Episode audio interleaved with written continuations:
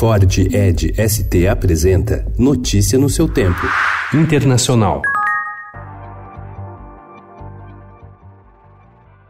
Presidente da empresa brasileira investigada pelo Congresso do Paraguai por supostas vantagens na compra da energia excedente da hidrelétrica de Itaipu, o empresário Kleber Ferreira já foi condenado em duas instâncias na Justiça de São Paulo por dar um calote no mercado livre de energia no Brasil em uma ação de cobrança que chega a 713 milhões de reais. O calote ocorreu em 2008, dois anos antes de Ferreira abrir a Leros Comercializadora de Energia, que é a empresa que está sendo alvo de uma CPI no Paraguai. Paraguai.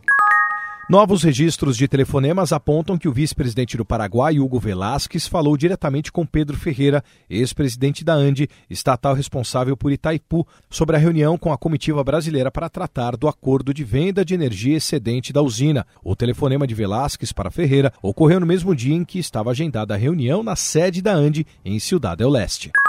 A CNPC, a maior empresa petrolífera da China, desistiu neste mês de comprar 5 milhões de barris de petróleo da Venezuela. A estatal teme o impacto de sanções anunciadas há duas semanas pelo presidente americano Donald Trump. É a segunda empresa de países aliados do presidente Nicolás Maduro que desiste de fazer negócios com o venezuelano nos últimos dias.